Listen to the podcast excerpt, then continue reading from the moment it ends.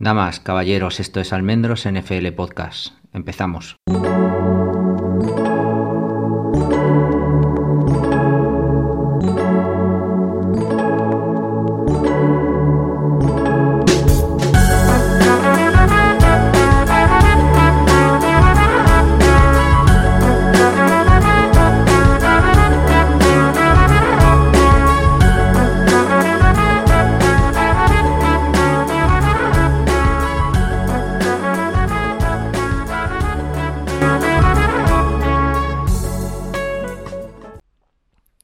Soy Javier Almendros y este es el podcast número 222 de este hueco que tenemos hoy para hablar del roster de New England cara a la temporada que comienza ya este fin de semana.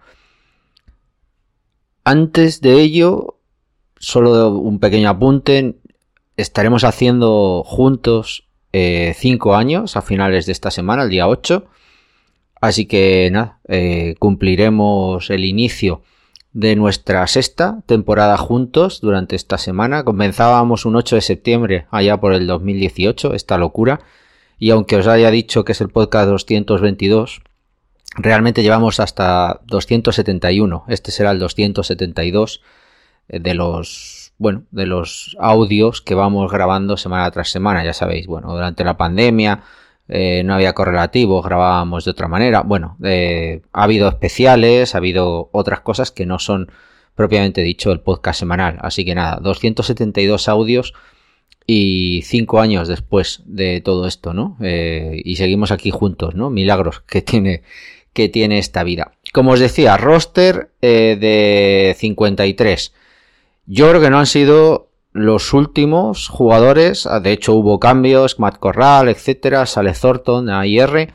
Creo que aún todavía vamos a ver algún tipo de ajuste mayor, vamos a ver. Eh, lo, yo al menos creo que va a ser así. Tenemos ahora mismo en roster de los 53, 23 en ataque y 27 en defensa. En defensa hay algún especialista también eh, más, eh, con Amir Speed y Chris Bohr, eh, Brendan Soler. Hay más jugadores de Practice Squad realmente en la parte de defensa, pero aún así está bastante descompensado el equipo entre ataque y defensa. Y luego tres especialistas, como son los el Panther, el Kicker y el, y el Long Snapper, ¿no? Charles Ryland, Brice Baringer y Joe Cardona.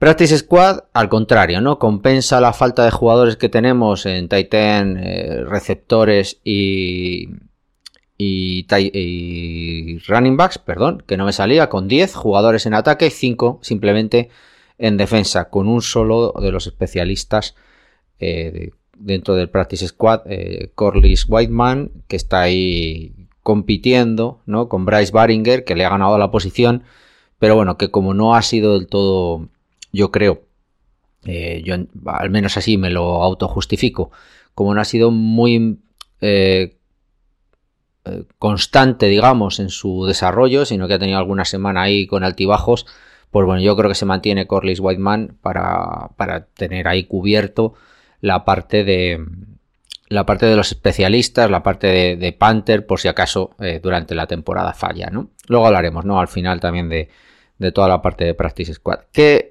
¿Qué, es lo más destacado? ¿no? Aunque luego entraremos posición por posición. Evidentemente que Bailey Zappe es cortado con, con, la sorpresa, para mí es la mayor de las sorpresas de, de, la noche de hace justo la semana pasada, ¿no? El martes. Bailey Zappe era el quarterback reserva, no hay más quarterbacks, de hecho ahora mismo New England tiene dos porque luego eh, llamamos a Matt Corral al roster cortado por, por Carolina. Pero bueno, eh, Bailey Zappe, una de las sorpresas, pasó waivers y ha vuelto al equipo y está en Practice Squad. Luego, si queréis, le, damos una vuelta a por qué pasó todo esto. Otra de las cosas destacadas para mí son 11 hombres de línea. Creo que no habíamos tenido nunca tanto. Normalmente se tenían 8, había años que se tenían 9. Es con el cambio de las reglas en las que puedes tener hasta dos hombres de línea más como activos cuando se empieza a ver, eh, creo que llevamos dos o tres años consecutivos con 10, pero 11 creo que no los habíamos tenido nunca. Y eso es porque básicamente no tenemos right tackle y estamos jugando, pues, bueno, como sabéis, ¿no? Como como lo de los espermatozoides, ¿no? Lanzas millones para que llegue uno. Pues esto es igual, ¿no? Tengo a seis eh, right tackles para ver quién un, cuál de ellos acaba jugando, ¿no? Y lo otro destacado es eh, Tiquan Thornton, por segundo año consecutivo, empieza la liga en IR, además por, también por una lesión de hombro. Eh, segunda ronda del draft de 2022, del que yo creo que vale la pena que le demos una vuelta hoy. En el equipo eh, ya no está Zape, ya no está Harris, ya no está Stuber o Chasen Hines y, Pierre Strong además han sido traspasados. Así que el draft de 2022 ahora mismo, su éxito pende de un hilo básicamente con Cole Strange, eh, Jack Jones y Marcus Jones. Eh, con la salvedad de que Sam Roberts, que el año pasado estuvo, bueno, ahí al límite, en el limbo, sí que ha conseguido hacer, hacer roster y que, bueno, pues de momento son cuatro los jugadores del draft del año pasado que se mantienen aquí pero eh, aunque es demasiado pronto, aunque yo creo que todavía es algo injusto, eh, tenemos a un Cole Strange que veremos a ver hasta dónde llega, pero probablemente no deje de ser un right guard, o, perdón, left guard titular eh, más o menos bueno. No parece que vaya a llegar a ser un tío como Matt Light o alguno de estos que pueda llegar a, puedas llegar a pensar que va a ser un All Pro perenne en la posición. Luego está Jack Jones con, los problemas que ha tenido y, yo creo que para mí esta irregularidad además en el desempeño en el campo durante esta pretemporada, que yo no le he visto al menos eh, centrado como cornerback 2, que es lo que necesita el equipo. Y luego un desaparecido, Marcus Jones, que no ha estado, que no ha sido usado muchísimo y que todavía tengo yo la, duda ¿no? de cómo va a ser usado si, si realmente Jonathan Jones acaba en el slot, con, todo lo que, con todo lo que estamos diciendo.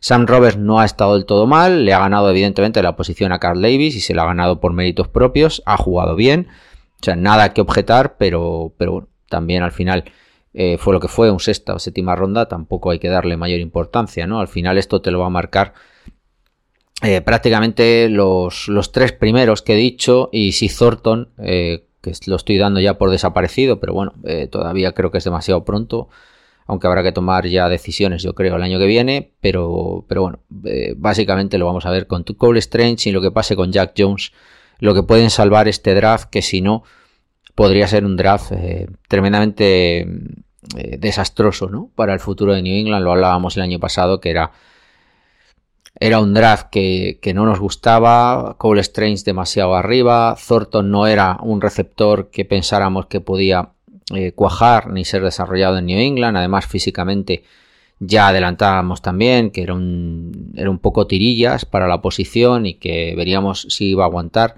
el tema físico. Y hemos dejado por medio a gente como Pickens, eh, Traylon Barnes, creo que fue el otro, alguno más. Eh, cuando subimos y nos adelantamos, cuando y realmente no elegimos a los que a los que parece que, iban a ser los, los que iban a funcionar. Luego el coger a Marcus Jones en esa tercera ronda eh, parece también y se confirma un poco excesivo. Marcus Jones no deja de ser un grandísimo retornador y probablemente vaya a ser un jugador de slot con alguna oportunidad en ataque eh, puntual. Jack Jones podría ser eh, una de las mejores elecciones por, por, posición y por lo que ha desarrollado si conseguimos que, deje de hacer el tonto fuera del campo. Y luego la opción de Sam Roberts. Hemos perdido fallando además con, Kevin Harris y Pierre Strong. De hecho, para mí, eh, Pierre Strong me estaba gustando más en la en la, pretemporada. Es Kevin Harris el que se queda, que, yo creo que ha demostrado muchísimos problemas, en, por lo menos en lo que hemos visto en los partidos. Eh, y luego encima el fiasco de Zape, ¿no? Y ya Stuber y Heinz eran, eran, bueno, eran pedradas, eran últimas rondas, no ha salido como un bueno, pero bueno, no siempre puede salir así. Así que en el punto de mira, ¿no? El draft de 2022 era un draft importante para consolidar jugadores como Dagger o Uche que venían de drafts anteriores y, drafts que, teóricamente iban a construir el futuro. Lo criticamos muchísimo por, por lo irracional. Intentábamos buscarles explicaciones y, al final la, pena es que se va confirmando, ¿no? Que, que, no fue un draft bueno. Vamos a ver si, si Cole Strange y Jack Jones, o, la sorpresa de Sam Roberts o Marcus Jones, acaban, acaban por salvarlo. Una, una imagen que hoy, hoy al menos hasta hoy, el primer año, eh, no, es, no es nada buena. Para meterme con el análisis de del roster y explicar un poco también cosas como lo de Bailey Zappe, creo que hay que empezar por la OL. Creo que la OL es la que, la que ha marcado eh, es mucha parte de los cortes en, en, el roster. Probablemente dos o tres jugadores estarían hoy en el roster y no lo están por cómo se ha gestionado la OL.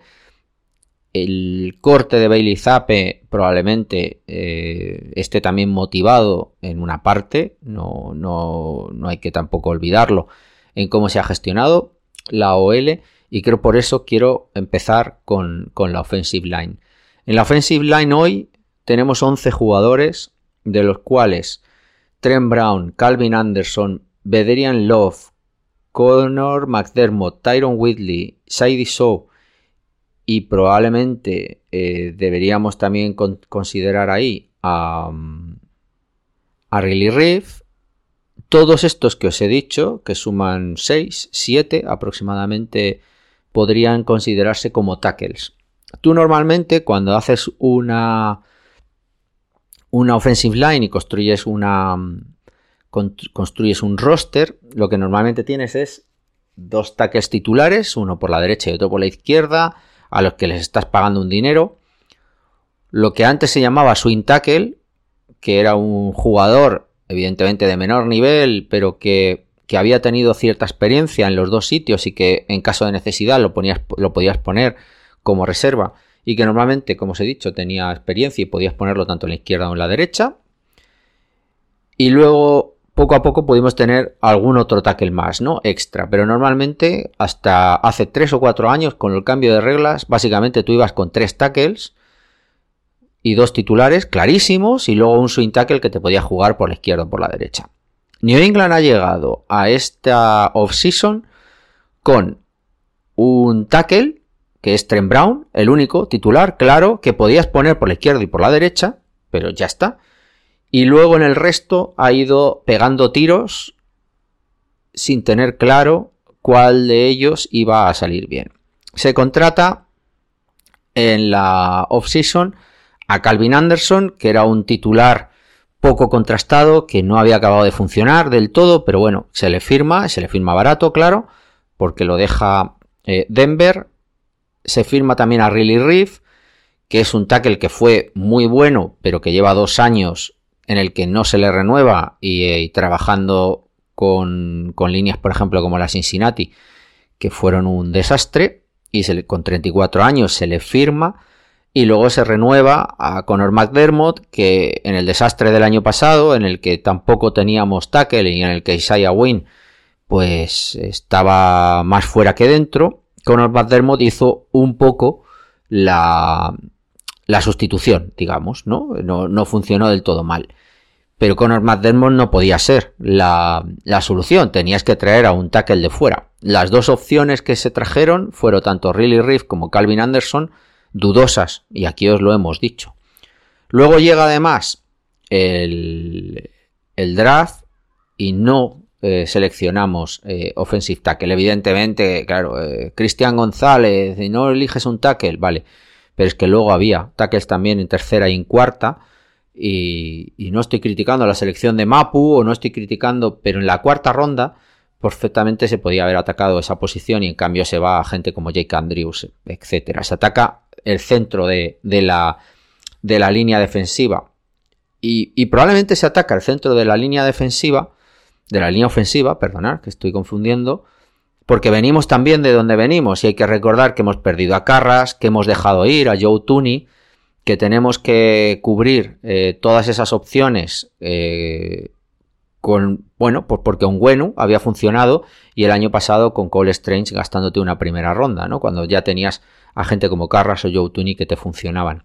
Y por eso luego también como el año pasado cubres las posiciones titulares muy justas, pero sin profundidad, necesitas invertir este año también en la OL porque ya te, ya te equivocaste el año pasado y tuvimos problemas detrás de Cole Strange y detrás de Onguenu. Y entonces este año tienes que gastar tus rondas intermedias en vez de probablemente en buscar un tackle eh, en tercera o en cuarta, pues tienes que empezar a atacar a gente que te esté dando profundidad. Eh, y no critico tampoco la selección, ya os digo, ni de Jake Andrews, ni de CD Show, ni de Antonio Maffick, que creo que pueden ser jugadores buenos. Pero de, aquellos, de aquellas decisiones del pasado, de aquel fallo en, eh, de, no acertar con Isaiah Wynn, de no mantener a Carras, de no mantener a Joe Tooney, de todo aquello nos viene que, hoy eh, hemos tenido que invertir muchísimo en, tercer, en segundo, en tercer día, en tercer día en, en, offensive line, en tercer día al principio, en cuarta, cuarta, quinta ronda, hemos tenido que invertir mucho en, offensive line. Seguimos teniendo el problema de los tackles y eh, hemos probablemente sí gestionado la profundidad, pero tenemos a unos rookies que, que tienen buena pinta, que no digo que no, pero vamos a ver. Con todo esto, ¿qué tenemos? Pues tenemos a jugadores que hemos tenido que soltar, como Jason Hines o Adrian, Andrew Stuber, habiéndolos probado muy poco o, bastante poco tiempo. Evidentemente Stuber no tenía la pinta eh, suficiente como para mantenerlo y, se va, pero hemos perdido también a Jason Hines, que, ha sido reclamado además por, por, por Miami para estar en el Practice Squad y que creo que no estaba jugando del todo mal. Al final tienes que favorecer que tus picks de, pues eso, como, Jake Andrews, Antonio Mafio, CD Show, se queden. CD Show eh, se ha convertido finalmente en tu tackle derecho de prueba porque ni McDedmore ni Riley Reef y evidentemente Calvin Anderson, que venía de algún tipo de problema físico, han podido soportar el nivel que se estaba pidiendo. Y todos ellos han ido pasando a un segundo lugar, a suplencia, en el caso de Riley Reef, a cubrir la parte del right guard porque no eran capaces de mantener la del right tackle. Pero CD Show hoy todavía no es un right tackle. Tiene buena pinta, probablemente en dos o tres años con cierta práctica pueda serlo, pero hoy todavía no lo es. ¿Y en qué nos vemos? Pues que no tenemos right tackle. Tenemos probablemente la misma línea que el año pasado, eh, con Trent Brown en la parte izquierda, con, la parte central, con David Andrews, eh, Cole Strange y Onwenu, con las dudas que tanto Cole Strange como Onwenu van a llegar justos a la preparación porque prácticamente no han entrenado, Cole Strange porque tuvo un problema de rodilla y se ha perdido unas semanas, y Onwenu todavía recuperándose de una lesión de tobillo que se tuvo que operar a final de la temporada pasada. Y seguimos con el hueco en la parte derecha, en la que tenemos seis o siete candidatos todavía por descubrir, a ver con quién se van a atrever a poner en la derecha. Todo esto, todas estas razones son las que probablemente nos hacen tener hoy 11 jugadores a los que tenemos que probar y saber con quién nos quedamos. Alguno de ellos probablemente vaya a salir. Y por eso tenemos que andar el día antes de hacer los cortes de 53 haciendo trades, trayéndonos a Tyron Whitley, que es un Titan reconvertido, que no ha jugado absolutamente ningún partido eh, como, como tackle, que era Titan, que vino de college en Titan y que ha intentado hacer su, su carrera, lleva dos o tres años en practice squads haciendo de Titan y que este año reconvertido en Cleveland parece que ha funcionado tan sumamente bien que Cleveland lo quería mantener, pero es que le ha salido bien Dawan Jones y ya tenía dos tackles eh, titulares y por lo tanto la profundidad en tackle era tan buena que se podía permitir el lujo de dejar un jugador como Tyron Whitley, que parece ser que es un posible buen jugador a desarrollar, que contra la carrera como buen Titan bloqueador está funcionando bien, pero que no se sabía en el Pass Protection cómo iba a funcionar y que todavía le queda eh, trabajo por hacer. Y ese ha sido el jugador que hemos cambiado por Pierre Strong. Y luego hemos pagado una sexta, una sexta creo que un cambio, ¿no? De sexta a séptima por eh, Bederian Love, que es igual, es otro proyecto de jugador de ya veremos. Y todo eso es lo que tenemos que probar. Tenemos que ver si Tyron Willy lo puedes poner el domingo contra una de las mejores defensive line de esta liga, como es la de Eagles. Si te vas a lanzar con Bederian Love, si vas a poner a un Really Riff, que tenemos muchísimas dudas de que pueda eh, todavía mantener físicamente eso, si vas a poner al rookie Sidiso, que está verde para ser eh, Pass Protection, si vas a mover a, a Trent Brown, a jugar con Calvin Anderson, las combinaciones ahora mismo son eh, infinitas. Como os he dicho, hay un montón de jugadores ahora mismo todavía por saber quién son los que vamos a poner. Y hoy no sabemos todavía lo que vamos a hacer en la parte derecha. Probablemente el resto de la línea es la misma del año pasado, eh, con los jugadores que todo el mundo se conoce de carrerilla, sin haber podido Adrian Clem trabajar con ellos, pero bueno, toda la línea es la de carrerilla, la del año pasado, y el problema será el lado derecho. Con lo cual, la conclusión probablemente es que, que ya no está Skarnekia aquí como mejor entrenador para desarrollar una línea con jugadores que no tienen absolutamente ningún nombre, para trabajar con ellos y sacar de ellos lo mejor, como hizo por ejemplo con Trent Brown, que era prácticamente un jugador que no, no, conseguía eh, San Francisco sacar absolutamente nada de él. Adrian Clem va a tener que hacer absolutamente todo con, esa, con esta línea. Aunque sean cuatro jugadores los mismos del año pasado, no han conseguido entrenar juntos yo creo que no sé si lo conseguirán esta semana, lo tengo que mirar, no lo he, no lo he mirado. Como primera semana que entrenando juntos, juntos. Y luego Adrian Clem tiene que tomar una decisión con lo que pase con el right tackle. Y todo esto, como os he dicho, enfrentándonos a una de las mejores líneas defensivas, con uno de los mejores pass y que encima eh, se ha reforzado con, con, dos rookies de primera ronda en, en esa línea, tanto por dentro como por el exterior. Así que pues, pues eso, que tengamos paciencia porque, porque va a ser complicado. Y entiendo que el, plan de juego ofensivo se adecuará muchísimo a, esta situación, porque lo que nos vamos a lo que nos vamos a tener por delante es muchísimo parras, muchísimo, muy complicado y una línea que sobre todo por la derecha tenga problemas, ¿no? Para, para mantenerlo. La única esperanza mía, al menos, es que, mm, que estén sanos, tanto Cole Strange como Onwenu, que se haya podido trabajar al menos durante esta semana, que se mantengan, digamos, ciertas bases del año pasado, juego de carrera también por la derecha, y que, que bueno, que seamos pacientes, sobre todo con el que pongan en la derecha, porque, mm, porque no va a ser una tarea fácil jugar de right tackle por la derecha el domingo con, con Filadelfia. Eh, defendiendo la camiseta de New England. Y entonces por eso tenemos 11 jugadores, porque tenemos, eh, cuando deberíamos tener 3 o 4 tackles, tenemos, eh, creo que son 7. Y tenemos que decidir todavía cuáles de ellos valen, cuáles de ellos no valen. Sin más, no hay que darle más, más, más vueltas a la cosa. Y ese es probablemente el principal problema. No se ha gestionado bien desde hace años, desde mi punto de vista, eh, generas una, un desequilibrio perdiendo jugadores que funcionaban por salario. Eh, evidentemente hay que pagar a Tuni o a Carras y se paga mucho. Y luego de todo eso se toman decisiones siempre a dos años vencida, eh, las decisiones correctas en las que se ataca la posición y eso va haciéndonos ir a remolque siempre, ¿no? Y, ya no estás carnequia, como los he dicho, para, para ir solucionándolo. Por lo tanto, por eso, entre otras cosas, y pasamos ya al apartado de quarterback, Bailey Zappe es cortado. Lo que trasciende es que Bailey Zappe no estaba entrenando bien y no estaba funcionando bien.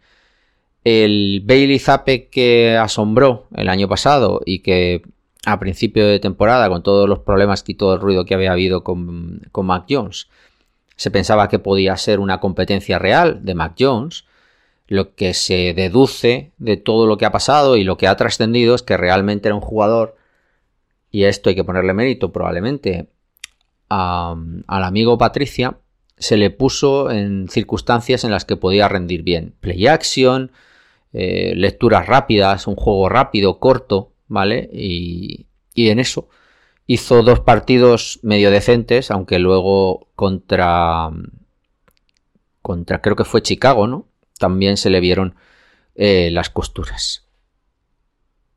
Bill O'Brien creo que ha cambiado ese sistema, exige de tu quarterback lecturas pre-snap, arreglar, eh, corregir y modificar los esquemas de protección de la línea, decidir por dónde tiene que estar eh, la, protección del Pass Pro, cambiar la asignación probablemente también del running back en Pass Pro, cambiar la jugada, hacer la lectura pre-snap, hacer la lectura post-snap, tomar decisiones y elegir eh, muchísimas cosas probablemente para la que el chaval de Western Kentucky, que luego, que luego pasó por, por un nivel mucho más superior, durante un año, pero en una spread offense de primera lectura y de lanzar bombas, pues probablemente no está preparado. Todo eso yo creo que, y ahora corto y pego, lo vimos en los partidos de pretemporada. En el segundo partido os dije que para mí había arriesgado muchísimo, que había lanzado balones en tercera cobertura,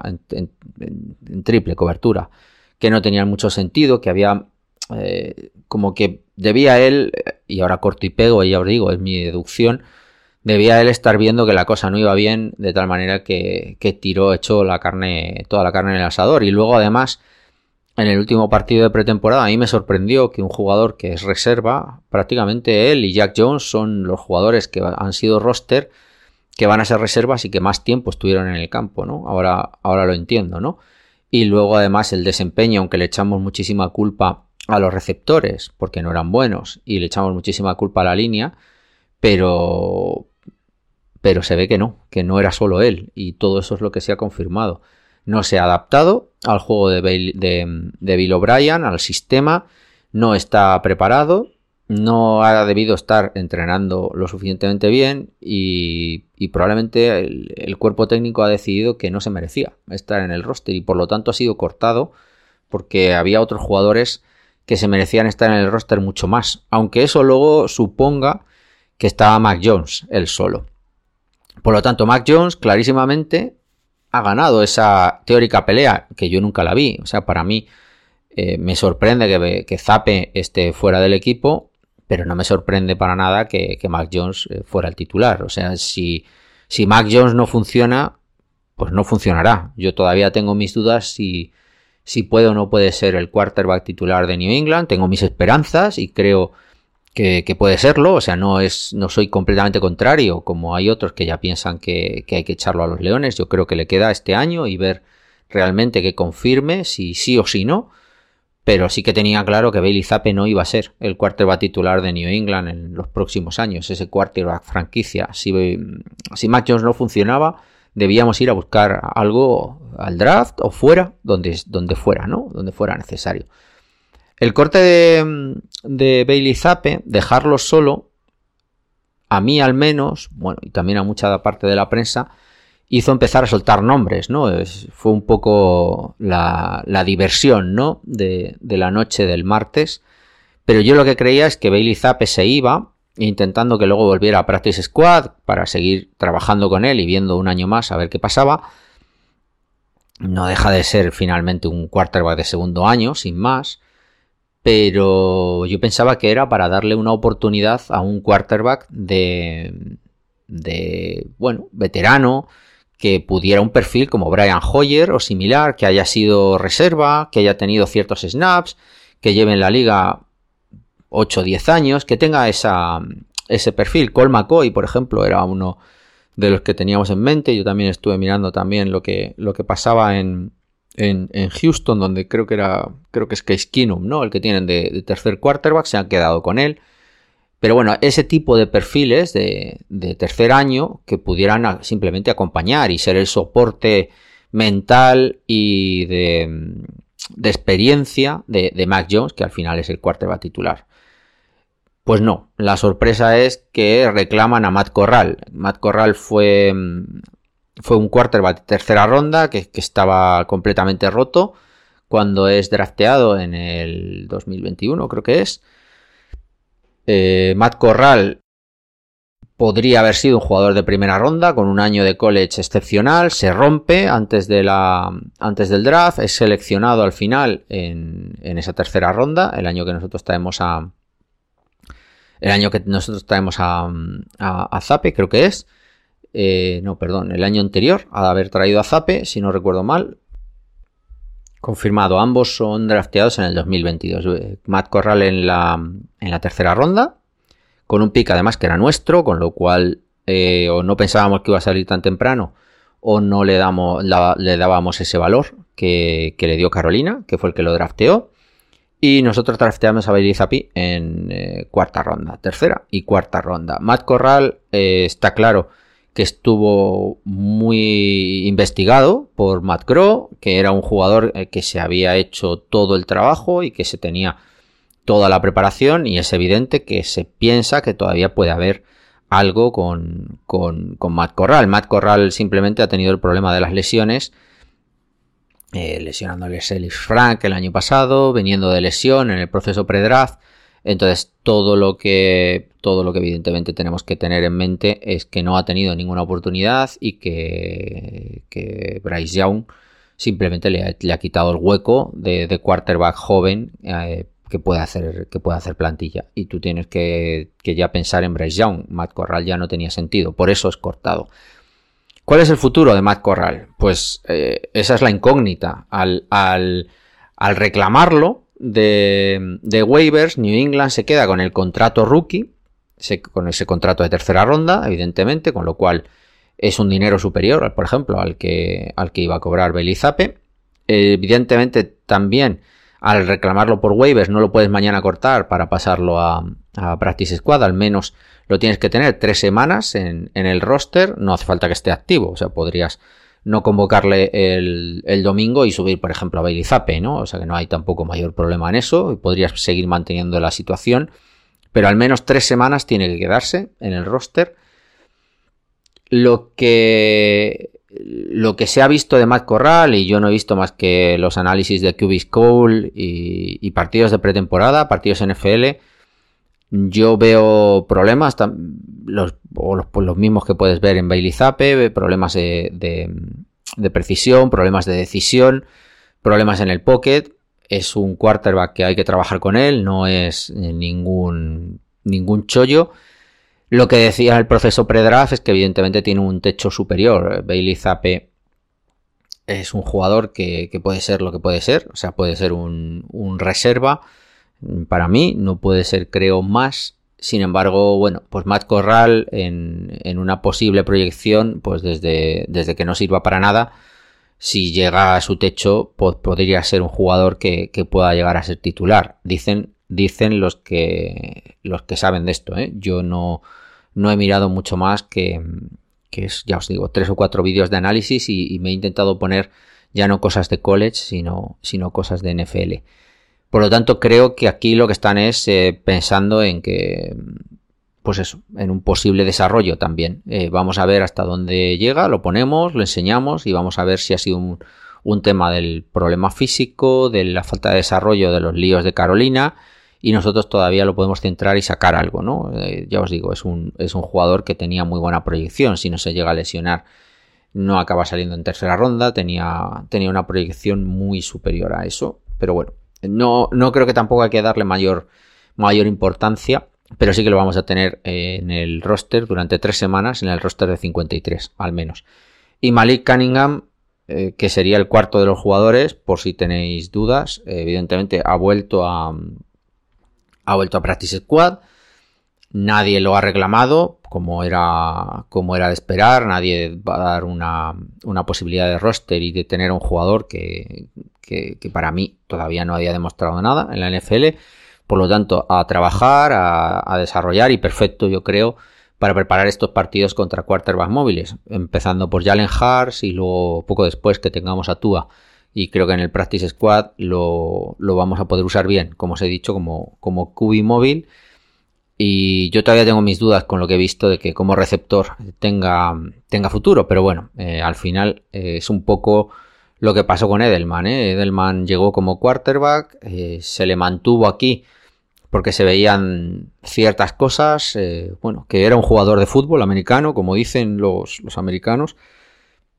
Ahora lo que hay que encontrar es su posición, ¿no? Y su talento, eh, como os he dicho, ¿no? Es que Edelman tardó cuatro años, ¿no? En ser, en ser parte del cuerpo de receptores y no era más que retornador. El problema de Malik Cunningham es que yo creo que todavía no le han encontrado posición en el, en el practice, eh, perdón, en, eh, en cuerpos especiales, en equipos especiales y por ahí es, la duda, ¿no? De cómo, si no ya le habrían sacado rendimiento y estaba en, estaba en el roster seguro como gunner, como retornador, como lo que fuera. Al no haberle encontrado esa posición, pues por eso está en practice squad y a pensar, a ver qué, qué puede ser. Una vez hemos visto eh, quarterback y OL, que yo creo que son las, grandes dudas, la parte de receptores, yo creo que ahí hay poca sorpresa, ¿no? Teníamos a Thornton, que bueno, que pasa a IR y que podía ser eh, la duda de alguno, pero bueno, pasa, va a hacer roster, pasa a IR, la lesión finalmente pues será algo de que le llevará 3, 4 semanas, 5 semanas, parecido a lo del año pasado, porque también lo dejó el hombro, fuera de juego. Y luego tenemos a Parker, a Devante Parker también, que lleva una semana fuera, ¿no? Es, ya sabéis, Devante Parker tiene, tiene al final problemas de, lesiones. De Mario Douglas, que con lo que habíamos ido hablando en los podcasts de, de todo Training Camp, sabíamos que iba a hacer roster y de hecho por eso también lo tenían más tapado y más protegido en los partidos de pretemporada. Y luego Keyson Butte, que yo creo que desde la slam que acaba en touchdown contra Green Bay, era jugador de la plantilla. Yo no creo que ya hubiera dudas. Yo me tenía que callar y se acabó, ¿no? Yo creo que había demostrado con esa slant más que muchos receptores que han estado en New England, entre ellos eh, Enkir Harry. Con lo cual tenemos a, a Bourne, a Juju, Devante Parker como claros jugadores de la plantilla, los titulares, los que deberían ser los receptores con mayor número de snaps el domingo, si Devante Parker no está lesionado. Y luego de Mario Douglas y Keishon Butte como reservas, con Thornton en IR esperando a que, a que se recupere del hombro. Evidentemente ahí también está Slater. ¿Qué ha sucedido luego después? Eh, se firmó a Zix, que es cortado, y se reclaman luego a Jalen Regor y a TJ Luther eh, para Practice Squad. Jalen Regor, un ex eh, primera ronda de hace tres años, simplemente y que tiene una temporada con Eagles el primer año con casi 800 yardas. O sea, no estamos hablando de nada de nada desdeñable. Y el Luther igual tiene, tiene también experiencia. Estos dos jugadores creo, desde mi punto de vista, que vienen como profundidad. Yo le estaba dando muchas vueltas de si podía ser algún, tema, de, de Parker lesionado, que pudiéramos tener algo más oculto con Juju también, que ha estado tocado y que tiene más propensión a las lesiones. Si había algo que no sabíamos, de Mario Douglas eh, había estado también un poco oculto y ya, claro, no tenemos esa visibilidad de si están entrenando completamente o no. Entonces, bueno, si había algún tipo de lesión extra. Quitando la de Devante Parker, que es ausente de los propios entrenamientos, tampoco se sabía. Entonces yo a priori, eh, aunque sí que hubo mucho movimiento, creo que tanto Ragor como, como eh, incluyendo también por supuesto a Cunningham, están simplemente como, como fondo de armario, como posibles jugadores que entren en el equipo en el apartado de retornador. No debe tenerlo New England 100% claro con esto, aunque yo creo que, que está Marcus Jones. Eh, pero bueno, eh, no debe haber ciertas dudas o deben querer proteger a Marcus Jones porque aunque no se le ha visto eh, mucho, ni creo que ha tenido un training camp tampoco especialmente positivo, a, lo mejor puede ser que le tengan preparado, porque sí que realmente le, tienen preparado algo más eh, principal, como cornerback 2, en el caso de que Jack Jones no, no, juegue, vete tú a saber, ¿no? Sea lo que sea, yo creo que han estado haciendo todavía probaturas con la parte de retornadores y creo que la, firma de Regor y de Luther viene relacionada con ello.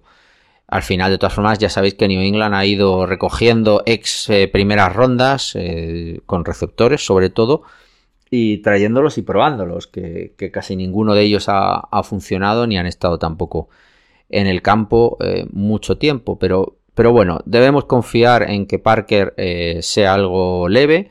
Eh, Born yo creo que está que ha llegado al final de esta de este training y de esta pretemporada a, su mejor nivel, al nivel que vimos el primer año y se le ve centrado. Julius Smith Schuster creo que, que va a ser el jugador por el que estamos pagando, no, no vamos a encontrarnos algo similar a lo de Agolor. O sea que esos tres los tenemos, van a ser la base y luego eh, con la esperanza, ¿no? Que tanto de Mario Douglas como Keyson Butte sean lo que, lo que esperamos, ¿no? Que, es mucho más que de lo que podemos pensar de una sexta ronda. De Mario Douglas es un jugador de slot, es un jugador pequeño, pero todo el mundo tiene muchísimas expectativas. Se le vio y se trabajó con él en la East West Shrine Bowl, o sea, es conocido, se le ha protegido eh, ya os digo, frente al público, se sí en cambio tuvo muchísima carga en, los entrenamientos, que hizo un es un pedazo de jugador, que evidentemente si ha hecho roster es que, es que ha recuperado un nivel que, no tenía en el final de su carrera de college, que, porque si no habría sido primera ronda, así que muchísimas expectativas, yo creo, eh, y mucho más ilusionado con el cuerpo de receptores de lo que yo podía estarlo cuando hablábamos de DeAndre Hopkins, etcétera. Eh, yo estoy ahora mucho más tranquilo ¿no? con, con, ello. Y ya os digo, porque también está la expectativa, ¿no? Se habla muy muy bien de, Mario Douglas y, luego evidentemente la expectativa de Bute, que, era un, grandísimo jugador en college y que proyectaba primera ronda. Otra de las sorpresas, que no la he puesto porque podríamos haber hablado muchísimas cosas y entonces había que destacar alguna, eh, era la de, es la de running back. New England se quedó simplemente con Ramón de Stevenson y con Siki Elliott dentro del roster. Evidentemente se recuperó tanto a Kevin Harris como a Ty Montgomery, están los dos en Practice Squad. Sinceramente a mí Kevin Harris me sorprendió, había visto mejor en Training Camp a Pierre Strong, me habría gustado más, creo que además ofrecía algo más de versatilidad, no sé...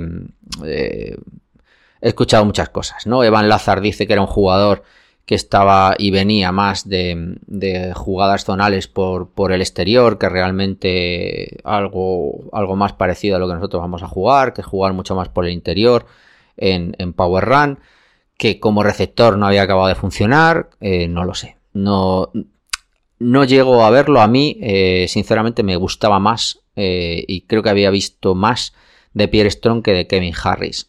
Kevin Harris lo he visto tremendamente mal, sin atacar bien el, gap, sin, sin, conseguir esa yarda, esas dos yardas que yo esperaba después del contacto, como un tío duro, como un. ¿no? Lo comparábamos a un Legarrette Blount, ¿no? No nos va a ofrecer además también la parte esa de receptor, aunque se le está dando cada vez más cancha para ir practicando con él. No sé, me generaba, me generaba muchas más dudas. Evidentemente prefería que se quedara porque porque son, es un jugador que puede quitarle snaps y puede quitarle carga a Ramón Stevenson y Siki Elliott, eh, le puede quitar un drive, ¿no? Y eso es un drive menos. Es una, son porcentajes menores de lesión, son sin quitar, quitarte riesgo. Pero bueno, se han quedado con él, eh, sea lo que sea, eh, más allá de que mm, no recuerdo yo, porque incluso con Sonny Michel, que fue en primera ronda, creo que tiene dos años excepcionales, creo que se gana la Super Bowl de, los Rams gracias a, su primer año, aunque luego no fuera lo que, lo que se esperaba de él, ¿no? Y saliendo de encima por delante de Nick Chubb, que está siempre ahí la, comparación. Pero, pero New England no solía fallar al, seleccionar eh, running backs. Y sin embargo ahí está, ¿no? Tanto Kevin Harris como Pierre Strong hoy no son parte del, no son parte del, del roster. Y luego lo de Ty Montgomery yo creo que, mm, que bueno, que es un tema simplemente físico, es un jugador que cuando está en el campo eh, claramente es parte del roster, si, si, se mantiene sano, estoy convencido de que en cuanto haya un hueco será uno de los principales candidatos a hacer el roster, pero si no está sano, ese es el problema, no puedes confiar en él y no puedes andar subiéndolo y bajándolo, de tal manera que la firma de la firma de Ty Montgomery al Practice Squad es, es algo que, que, es positivo, ¿no? Así lo puedes usar cuando lo necesites, dos o tres partidos y, luego vamos a ver ¿no? si se mantiene o no se mantiene sano. Tenemos la profundidad necesaria, lo que pasa es que está en Practice Squad, en algún momento alguno de los dos yo creo que tendrá que subir. Toda la carga de, de snaps de una temporada, dos running backs solo, es demasiado poco.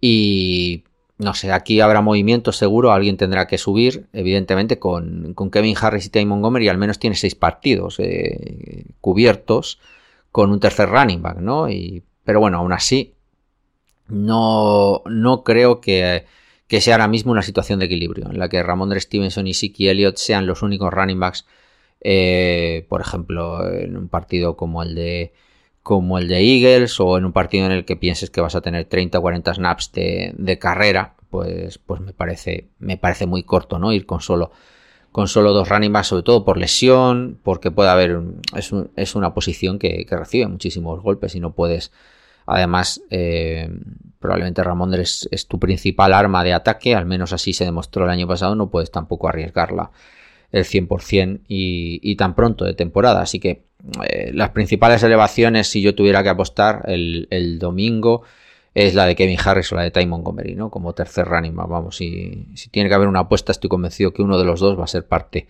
parte del roster activo el domingo frente a, frente a Filadelfia. Y pasamos a la defensa.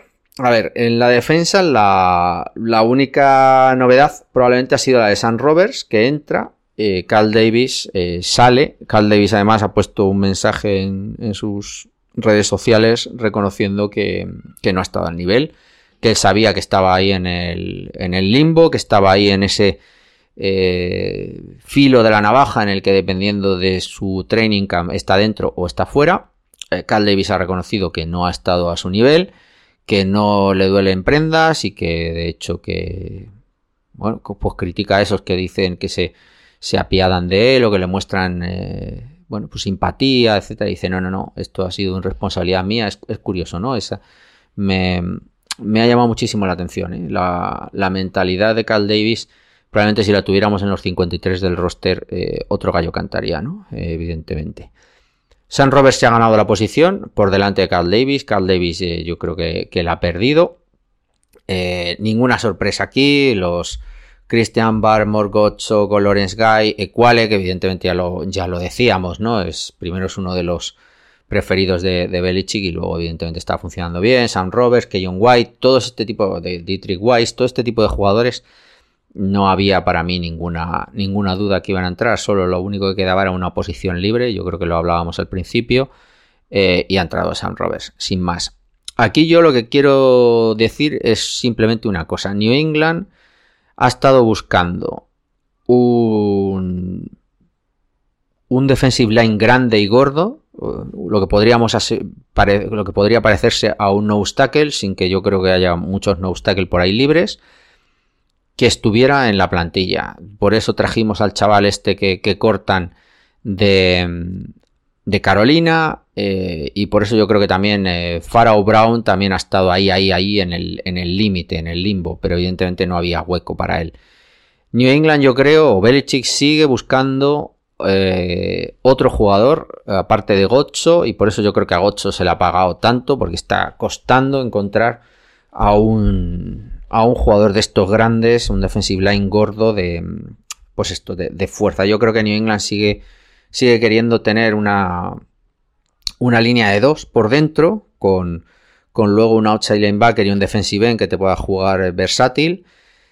Y que uno de esos dos por dentro tenga que ser un tío que se coma doble bloqueo y que libere a, a Barmore, eh, de, a Barmore o quien pongas, o a Keyon White o a quien pongas, que lo libere y que se lo pueda jugar en uno contra uno, ¿no? Y que, y que se pueda complementar dobles bloqueos y que no falle contra la carrera. O sea, si ahora mismo hubiera alguien así, pues. y se pone alguien así a tiro, eh, yo no descartaría incluso un trade ¿eh? antes de, acabar de acabar la temporada de trades allá por la octava ronda. No, no descartéis que porque New England sigue buscándolo.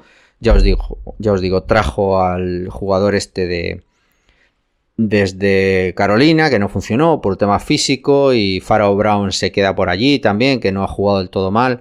Yo creo que, que confían en Gocho, aunque yo sigo teniendo mis dudas en Gocho contra la carrera, no, no acaba yo creo del todo de funcionar, pero, pero no encuentran y, yo creo que siguen buscando y ahí yo creo que está un poco la está un poco el kit de la cuestión.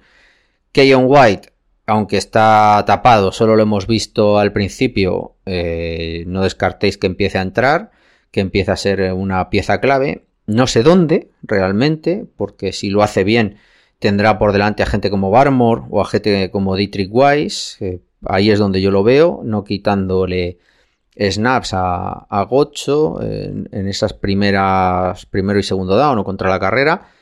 Pero, pero vamos, le están, les están llamando, tanto a González como a Keyon White, ya trascendió que le están llamando los asesinos, silenciosos, ¿no? Porque, porque parece que están jugando bastante bien los rookies y son tíos que no, pues eso, que hacen su trabajo y están bastante calladitos, que no van, que no van de, de chulitos por la vida como, como corresponde además a un rookie, ¿no? Estar calladito y trabajar sin, sin más.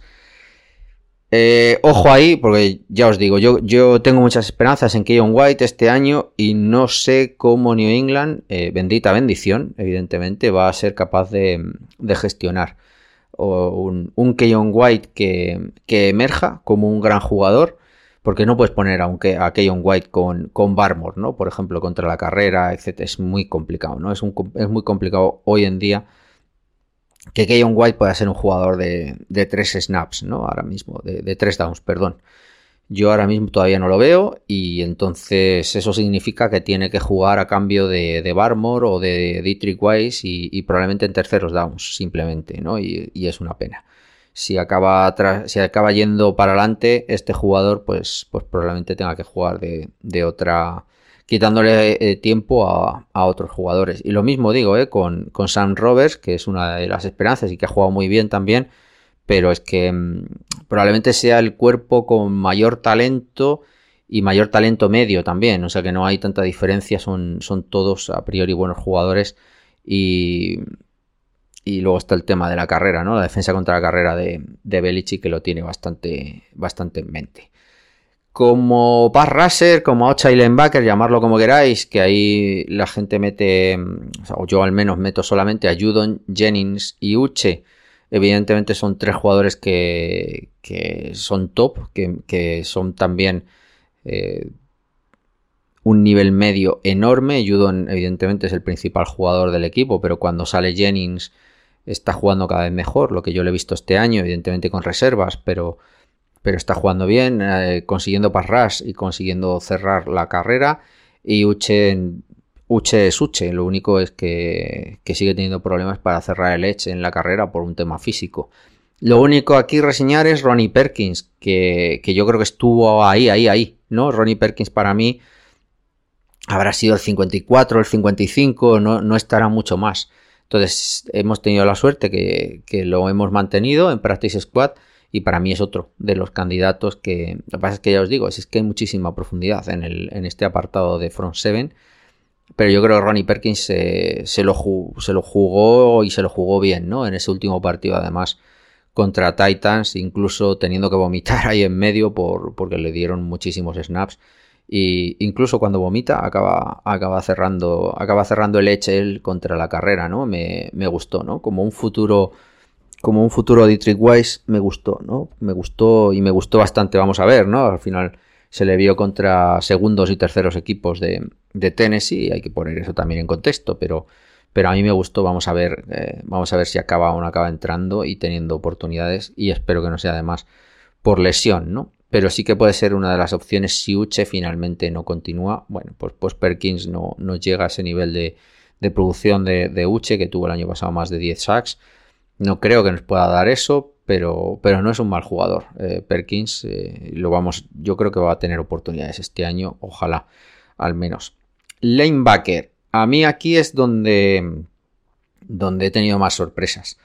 Eh, linebacker estaba Benley, estaba Tabay, Chris Ward por, equipos especiales y luego ha entrado Mac Wilson. Mac Wilson ha sido lamentable en todo lo que le he visto de, de pretemporada Evidentemente no esperaba nada de él contra la carrera, ni, ni, interpretando huecos, ni interpretando absolutamente nada de lo que pudiera pasar en el front 7, pero es que ni siquiera en cobertura me ha gustado, creo que para esas funciones Marte Mapu lo ha hecho muchísimo mejor, como además era, era de esperar.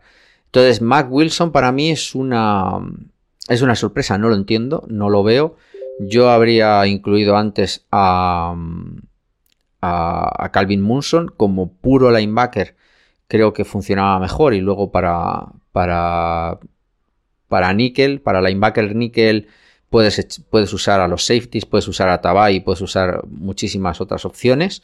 Me ha sorprendido, no sé por qué, eh, pero evidentemente New England tiene, o Belichick, tiene cierta carencia con Mac Wilson que, que yo no llego a ver y que yo no llego a comprender. De todas formas, sigue Calvin Munson en Practice Squad, Se ha mantenido también a Joe Giles Harris, que no me gustó especialmente en, el partido que ha tenido más oportunidades, que es el de, el de Titans, el último partido de pretemporada. No le vi tampoco gran cosa, pero bueno, entiendo que, será por mantener, bueno, es, es un veterano y, lo han traído para probarlo, bueno, pues para darle algo más, algo más de carrera y, no sé, me, sorprendió, sinceramente me, me sorprendió lo de Mac Wilson, el resto no. Que íbamos a ir cortos, ya yo creo que ya os lo predije en el Mi 53, que evidentemente eran solo Ben Leitabay y eh, Chris Ward y alguno más, que yo aposté por Munson y fallé, evidentemente, ha salido Mac Wilson, pero poco más, eh, que tampoco, tampoco creo que tengamos mucho más en este apartado. Me da miedo, ¿no? El, lo corto que vamos, que, que más allá de Benley no hay mucho cerebro en ese, en ese cuerpo de linebackers. La, la, posición de linebacker conjuntamente con la de running back probablemente es la que es la que mayor pérdida de importancia ha tenido en los últimos años, de lo que yo recuerdo, ¿no? Con, eh, claro, es que yo he vivido 15 años o 16 que llevo viendo NFL con, con, un cuerpo de middle linebackers, ya eh, Teddy Bruschi o, o Mayo, Hightower, y ver ahora que, que Bentley no juega mal, ¿eh? pero, pero ver ahora la, degradación que hay en la posición, lo caído que, que está, que, que Bentley es que no cobra, cobra cuatro duros, ¿no? Comparado con, lo que os estoy diciendo, que eran probablemente las posiciones o una de las posiciones que más dinero ganaban en los rosters en, estos últimos años. Eso ha caído completamente y, te queda un Bentley que, que al final no es esta ronda que, ha funcionado, que has desarrollado, que te ha costado 4 o 5 años que entienda el juego y, es curioso, ¿no? Eh, como, como, pero es lo que hay. O sea, esta NFL moderna no valora middle linebackers y no, y no valora eh, running backs. Eh, hay, que, hay que asumirlo, hay que vivirlo y esto es lo que hay. O sea, sin más. Y por eso yo creo que también estamos tan cortos. Cornerbacks. aquí hay tres detalles, ¿no? Estaba claro lo de Jack Jones, Jonathan Jones y Cristian González. No creo ahí que nadie hubiera, hubiera puesto ninguna duda o nadie se sorprenda. ¿Qué era lo que venía detrás? Es lo que probablemente había, había más dudas. Yo para mí, el punto claro de que Miles Bryan iba a mantenerse en el equipo eh, era evidente porque a Belichick le gustaba, no porque a mí me pareciera razonable estaba se veía ¿no? en los planteamientos defensivos cómo era usado y cuándo era usado y ya está, sin más. Es que Belichick lo tiene ahí. Creo que creo que mm, creo que nadie puede decir que sea un buen cornerback, no es un buen cornerback, es un jugador que mm, que te sirve para hacer ciertas cosas, no la parte de cornerback, y que te puede hacer ciertas cosas bien. Lo puedes poner como split safety, lo puedes usar como cornerback de slot, lo puedes usar como jugador defensivo zonal, digamos, y bueno, pues te puede hacer esas cosas. Eh, como jugador de zona no está mal, como cornerback para planteamientos zonales, y esto a mí me hace pensar que, evidentemente así lo ven, ¿no? Que ven que la zona va a ser predominante. Yo creo que lo habíamos hablado, que desde que se va a Gilmore el, porcentaje de individual, de defensa individual, de cover ceros y cover unos y de, planteamientos más de cover 2, cover 3 zonales eh, estaba subiendo a cambio de esos planteamientos individuales. Estos dos últimas temporadas que lo achacábamos a lo de Gilmore. Pero yo creo que va a ser una tendencia, aunque tengamos a Christian González y Jack Jones, que te permite probablemente jugar mucho más en press y jugar en uno contra uno, en, en, hombre. Evidentemente yo creo que, que se quede eh, Miles Bryan eh, te favorece eh, o, nos yo creo que nos adelanta que vamos a seguir manteniendo mucha, mucho planteamiento zonal. Evidentemente Miles Bryan con la situación que tenemos de los safeties, si tenemos ciertas dudas en quién vamos a echar atrás, con, con probablemente el único claro David Mills, eh, Jalen Mills, perdonar. Eh, creo que la, situación de usar a Dagger, a Peppers o a Phillips más pegado a, la caja hace que probablemente necesites también un segundo tío. eh, para poner al lado de Mills, porque no creo que vayamos a jugar mucho tiempo con un solo safety.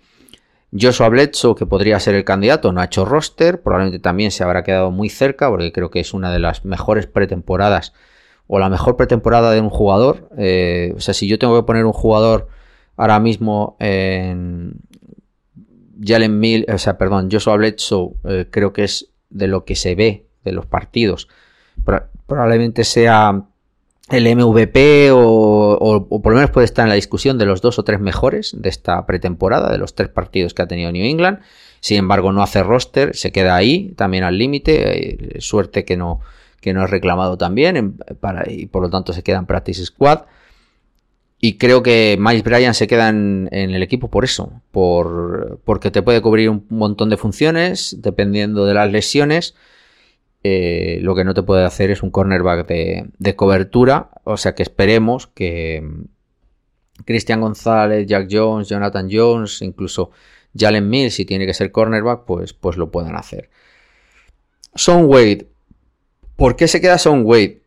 Cuando, cuando ha sido Jersey Scratch, cuando no ha llegado a demostrar absolutamente nada. Pues yo creo que, mm, que Son Wade, volviéndolo como lo han vuelto a usar mucho como, como cornerback en el slot, como, aunque sea un, cornerback grande, que creo que ha mejorado en cierta manera, sin, sin, pensar que puede ser un buen cornerback 2 tampoco, pero sí que puede, sí que ha mejorado muchísimo en el apartado de, de, de, cornerback 2, de, jugar por fuera, te está, nos está aportando por tamaño y por, por velocidad y porque puede suplir probablemente mejor a Jonathan Jones en, el slot, yo creo que ha, funcionado bien, pues te da esa versatilidad también de que lo puedes tener de reserva de Jonathan Jones, más, más probablemente a lo mejor que Marcus Jones, que se le ha probado más eh, como cornerback 2 que como cornerback de slot, ahí ha habido un poco una, un cambio ¿no? de roles. A Marcus Jones, aunque sea por tamaño, lo siguen viendo con ciertas posibilidades de poder jugar por fuera. Y en cambio han, han dado las oportunidades de cornerback de slot más a Son Wade, aunque por tamaño eh, sea al contrario, ¿no? Que Marcus Jones. Creo que esas, esos posibles cambios que, probablemente también fuera, fuera cierto, cierto, hubiera cierto ruido de que iba a poder ser reclamado en waivers Son Wade. Eh, también yo creo que hizo algo y, al final por eso nos lo quedamos, ¿no? Conjuntamente con Marcus Jones y tenemos los seis cornerbacks de siempre que tampoco había muchísimas dudas, ¿no? La única duda es probablemente Isaiah Bolden, la lesión se le pasa directamente a IR todo el año, no creo que él esté contento, pero bueno, es, es lo que hay, el chaval de Jackson, el chaval de Deion Sanders, que no ha llegado a, a poder mantener, eh, bueno, pues esa pelea hasta el final y que por la lesión en último momento, pues probablemente cede su posición yo creo que Amir Speed, que es el que hace roster, yo creo que simplemente como, como parte integrante de equipos especiales, porque como cornerback el chaval ahora mismo no, no vale para, poder hacer equipo, pero esa séptima posición, yo no tengo claro si habría sido séptima o habría sido a costa de Son Wade o Miles Bryan, pero Isaiah Bolden estaba ahí, era clarísimo, para mí estaba por delante tanto de Wade como de Miles Bryan. Y, creo que eso ha abierto un spot para que entre a Mir Speed porque también se puede necesitar como, como gunner y su posición la cubra también eh, Son Wade.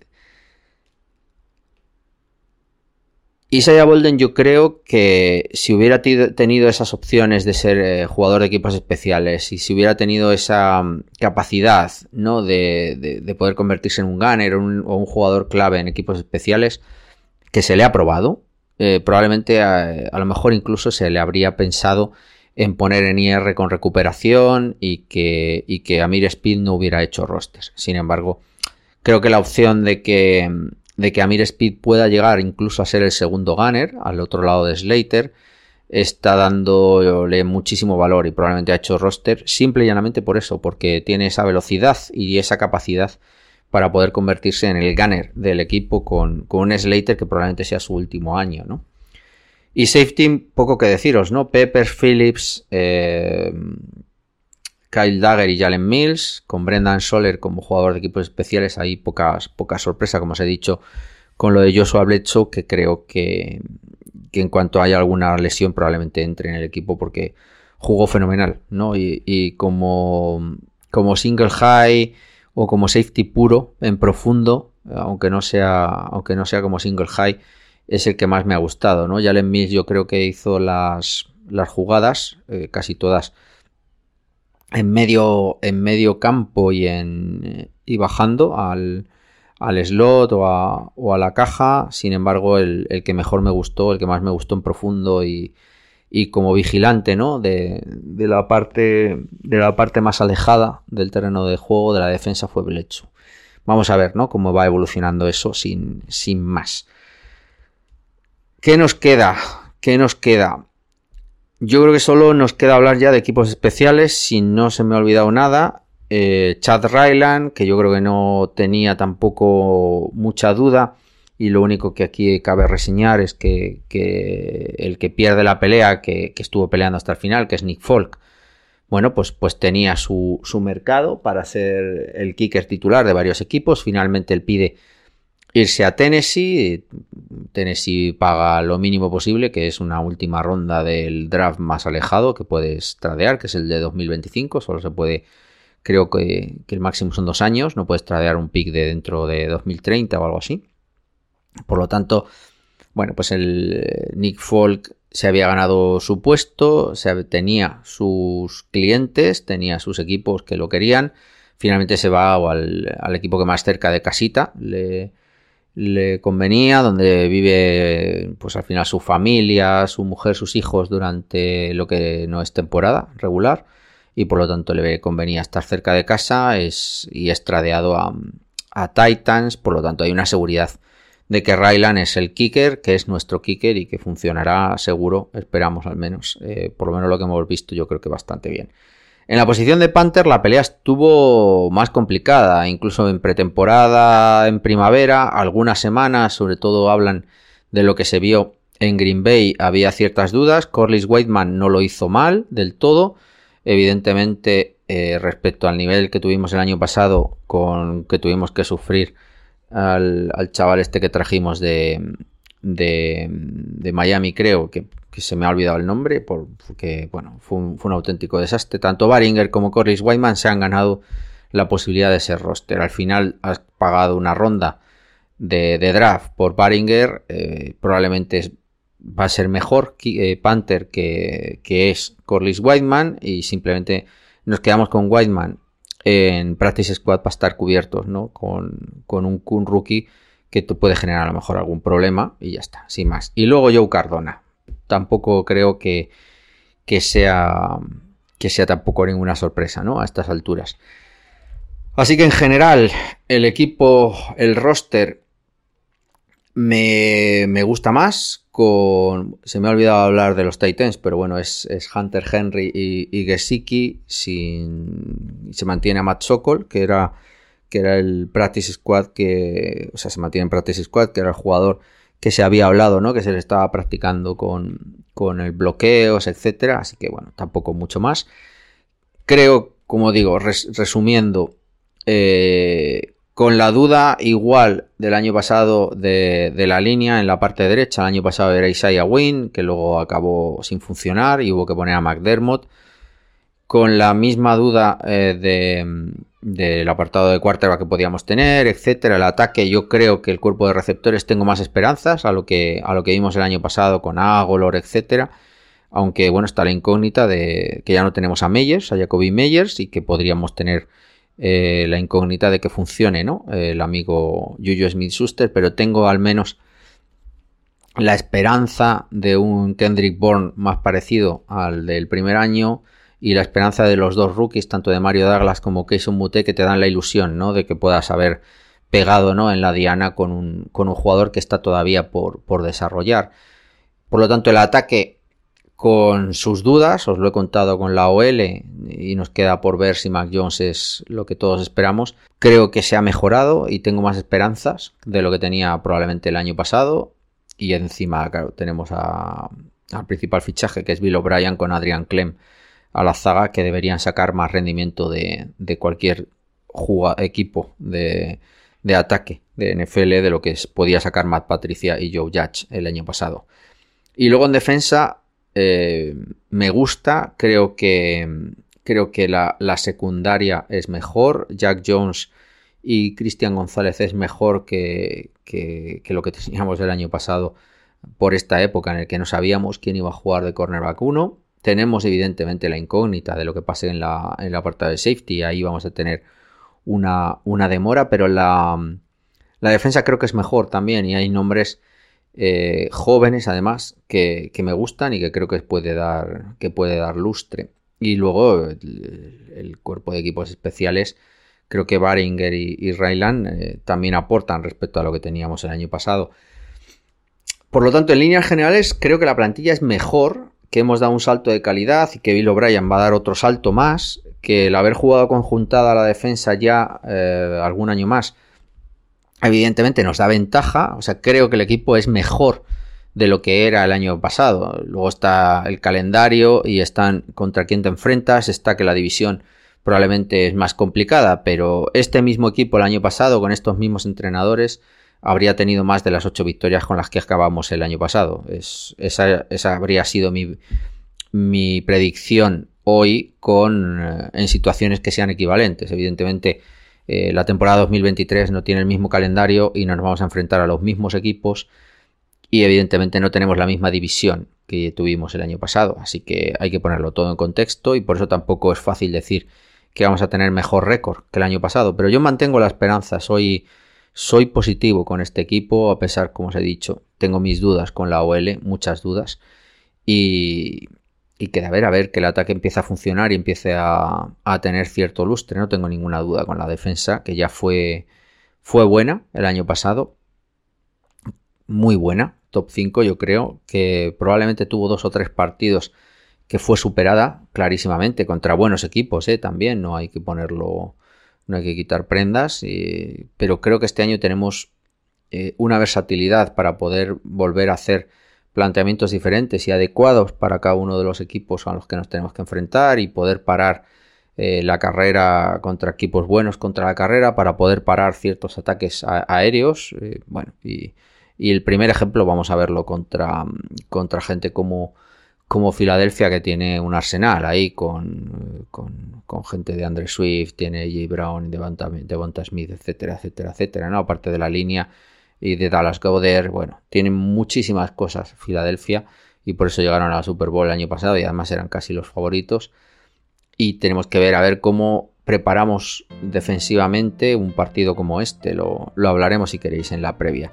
Aquí os dejo el análisis. Si no se retrasa mucho el draft que tengo de, Fantasy a las 10, a las 11 conectaremos con, con Twitch y así podemos hablar de todo esto y de alguna cosa más de alguna duda de, roster y, ya ir preparando lo que será la primera semana. Eh, tenemos partido ya el domingo, ya, ya empieza esto. Así que nada, chicos, disfrutar que solo dura cuatro meses esto. Me distraigo al observar mil colores de las flores a mi alrededor. Las semillas y mi alergia sin parar y me causan gran molestia.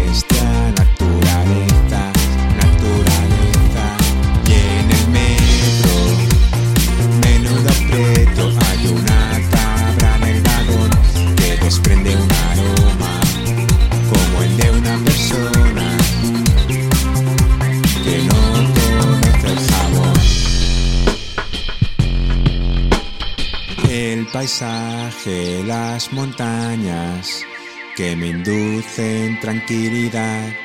Mis problemas no me acechan al respirar.